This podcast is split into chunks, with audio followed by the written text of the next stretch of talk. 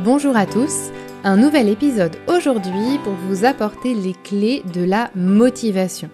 Comment la retrouver et comment la conserver? Nous verrons également dans ce nouveau podcast les raisons de notre perte de motivation à faire nos actions et nous parlerons également de la façon dont nous pouvons la retrouver. Avant cela, je me présente. Je m'appelle Alexandra Schlinger. Je suis sophrologue certifiée et formatrice au sein de l'Institut de formation à la sophrologie. J'ai créé pour vous le site Mon Programme Sophro, qui est un site dédié à la préparation mentale dans tous les domaines de votre vie. Sur ce site, vous trouverez énormément de ressources gratuites ainsi que des programmes de sophrologie qui vous permettront de reprendre la maîtrise de vos émotions. Comment pouvons-nous définir la motivation? À quoi cela sert? En ai-je vraiment besoin? Comment la garder? Ou pourquoi je ne reste pas motivé dans ce projet qui me tenait pourtant tant à cœur? Si vous vous posez toutes ces questions, vous êtes au bon endroit, car nous allons les aborder ensemble. À la fin de ce podcast, la motivation n'aura plus de secret pour vous.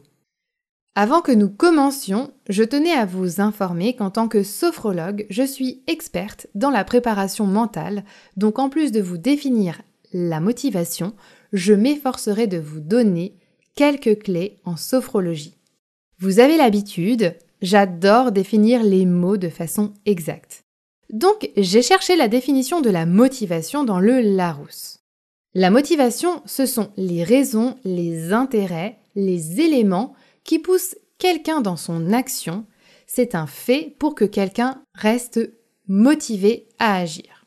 Par exemple, vous avez de l'intérêt à écouter ce podcast car vous voulez connaître les clés que je vais vous donner. Donc, vous avez la motivation qui fait que vous écoutez ce podcast. Autre exemple, vous donner ces informations via mon podcast va me permettre d'avoir un impact positif sur la vie des gens car je sais que vous allez améliorer votre quotidien. Donc j'avais la motivation de chercher des informations, prendre rendez-vous dans mon agenda pour vous écrire toutes mes données et enregistrer ce podcast, ensuite faire le montage et le publier. Donc finalement, avoir cet impact positif sur la vie des gens est ma leitmotiv. J'ai donc eu la motivation de mener cette action jusqu'au bout. Dans mes exemples, on voit que la motivation reste présente. Mais est-ce possible de ne pas être motivé à faire quelque chose? La réponse est oui. Alors, pourquoi? Il y a deux réponses. La première est que dans le cerveau, la motivation se sert du circuit de la récompense.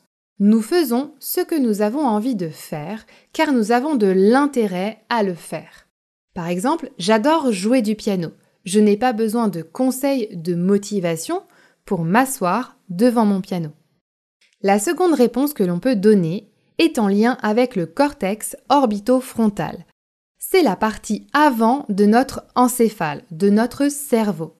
C'est-à-dire qu'entre en compte notre volonté. Cette réponse concerne donc notre réflexion, la conscience qui nous fait peser le coût et les bénéfices de nos actions. Par exemple, je paye mes factures en temps et en heure pour ne pas avoir de pénalité de retard. Ou je fais les devoirs avec mes enfants pour qu'ils réussissent leur scolarité. Vous voyez, dans ces exemples, j'ai toujours un intérêt à faire les choses. Là vient la fameuse expression quand on veut, on peut. Cette expression est assez sévère à mon goût. Ce n'est pas parce que l'on veut que l'on peut. Parce que si on prend l'exemple de mon vécu avec le piano, j'ai 31 ans, je n'ai jamais appris la musique, sauf la flûte à bec au collège. Mes connaissances en solfège sont au niveau zéro. Donc autant vous dire que je démarre. Au départ, j'ai pensé que ça allait être facile. J'ai donc acheté un piano numérique d'occasion de bon niveau. J'ai téléchargé une application de musique et je me suis dit qu'en jouant vite fait sur l'application, j'allais pouvoir jouer à la perfection en 6 mois, un an. Résultat des courses, je me suis mise en difficulté. Parce qu'ayant aucune notion musicale, ma façon de faire était mauvaise. Mon problème, c'est que je n'étais pas stratégique. Du coup, j'ai perdu la motivation parce que c'était trop dur. Ma conclusion à cet instant était que je n'avais pas d'intérêt à subir le piano alors que ma vie était déjà bien remplie. Et là, vous allez me dire, pourquoi parle-t-on de stratégie dans la motivation? Continuons mon exemple. Un jour, je regardais ce fichu piano dans mon salon et je me suis dit, Alexandra, ce n'est pas possible. Je n'ai pas cherché un piano d'occasion pendant des semaines pour jeter l'éponge. Donc, comment je peux réussir à retrouver ma motivation? À ce moment-là, j'avais plusieurs soucis. Un problème de temps et de régularité de jeu, et un problème d'apprentissage du solfège. J'ai donc décidé d'établir une stratégie. Placer des rendez-vous piano dans mon agenda pour éviter que le piano arrive au milieu de toutes mes tâches quotidiennes et me submerge davantage et j'ai cherché un professeur qui accepterait de prendre une adulte néophyte en cours et de lui faire apprendre le solfège comme si j'avais 6 ans. À partir de là, une fois ma professeure trouvée, il me restait plus qu'à convenir d'une heure de cours hebdomadaire, ainsi que de placer des rendez-vous de révision avec mon piano et moi-même en solo. Et finalement, dès cette stratégie-là, j'ai retrouvé ma motivation et je l'ai conservée. Nous avons pris l'exemple du piano, mais ça aurait pu être la même chose avec un régime alimentaire ou même avec un cours de sport. Donc, quand il est question de motivation, il est question de stratégie, car notre cerveau, comme je vous le disais précédemment, calcule en permanence les coûts et les bénéfices. Pour le piano, mon bénéfice à moi est d'avoir un temps pour moi, et surtout de me permettre d'apprendre la musique. Même s'il y a des cours plus durs que d'autres parfois, savoir que j'apprends ce bel instrument m'épanouit. Et cet épanouissement alimente ma motivation. Maintenant que l'on a vu et compris qu'il est question de stratégie, pourquoi, même si on a une stratégie, on perd parfois notre motivation? Tout simplement à cause de la variable de temps. N'oubliez pas que la motivation use les voies neuronales de la récompense. Et comme vous le savez certainement, on adore les récompenses immédiates. Typiquement, quand j'emprunte un livre à la bibliothèque, je ne peux pas m'empêcher de l'ouvrir sur le trajet du retour car c'est ma récompense. Après avoir pris le temps de me déplacer, d'avoir cherché pendant des longues minutes, parfois des heures dans les rayons, c'est ma récompense de le lire tout de suite. Pareil, quand on achète une bonne baguette chaude. Vous voyez la bonne baguette de tradition qui sort du fournil et que vous achetez à 18h30, la baguette délicieuse. On commence à la manger sur le trajet du retour. On n'arrive pas à attendre d'arriver à la maison, enlever notre manteau, enlever les chaussures, se laver les mains. Non. C'est tout de suite qu'on a envie de la manger. C'est notre récompense immédiate pour avoir fait la queue à la boulangerie. Vous l'aurez compris, on survalorise les récompenses immédiates et on dévalorise en permanence les récompenses futures. Donc, le temps influence également notre motivation. C'est-à-dire que plus votre bénéfice à être motivé sera lointain, moins vous resterez motivé. A contrario, plus vous aurez un bénéfice précoce, plus la motivation sera importante et restera constante. Nous comprenons donc qu'il faut se placer des challenges avec des délais faisables. Par exemple, mon objectif pour le piano cette année est de maîtriser le solfège et savoir dissocier mes deux mains. J'adore Schubert, Chopin, mais je sais que cette année, ça ne sera pas faisable.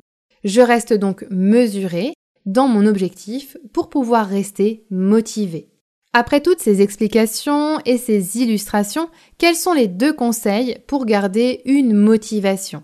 Le premier conseil est d'être stratégique, c'est-à-dire de prendre le temps de réfléchir pour aborder votre action à faire. Cette réflexion va vous permettre de mettre en place votre façon d'aborder l'action et le sens dont il faudra l'aborder. Le deuxième conseil que je vous propose est d'établir un délai faisable. Même si vous arrivez à faire en moins de temps l'action que vous envisagez, vous arriverez à en dégager de la fierté et de l'estime pour vous. Donc vous serez gagnant quoi qu'il arrive. Soit vous aurez respecté votre délai et vous serez resté motivé toute la journée, donc vous serez fier de vous, fier d'avoir réussi à mener cette action jusqu'au bout, soit vous la terminerez plus vite et donc votre fierté sera décuplée. Vous serez gagnant quoi qu'il arrive. En sophrologie, lorsque l'on fait un protocole de préparation mentale ou d'amélioration du quotidien en rapport avec la motivation, on établit toujours un délai faisable avec nos clients. C'est-à-dire que le délai est soit limité par une date précise, soit par un nombre de semaines avant un événement qu'on estime, typiquement un accouchement. Côté stratégie, c'est au départ le savoir-faire du sophrologue, car c'est le protocole de sophrologie et la façon de transmettre les outils qui constituent en grande partie notre stratégie. Le dernier aspect de la stratégie est côté client concernant les rendez-vous avec le sophrologue et la répétition des exercices à la maison. Finalement, c'est un petit peu comme mes cours de piano. Il y a la stratégie de mon professeur pour me transmettre la façon de jouer et il y a également la stratégie de moi, l'élève, pour pouvoir mettre en place ces conseils-là et faire l'ensemble de mes devoirs pour pouvoir progresser. Donc en sophrologie, les clés, c'est également la régularité avec des objectifs faisables. Donc maintenant, pour l'ensemble de vos actions, à vous de songer aux stratégies que vous avez à mettre en place et surtout les délais impartis pour pouvoir rester motivé. Souvenez-vous à l'école, quand nous avions deux heures pour faire un DM de maths, nous avions deux heures. Pas une minute de plus et pas une minute de moins.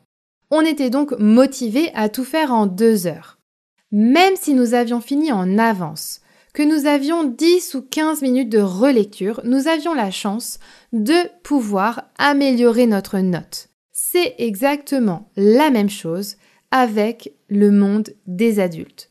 Quand vous avez un délai à respecter, vous savez qu'il faut rester motivé tout du long.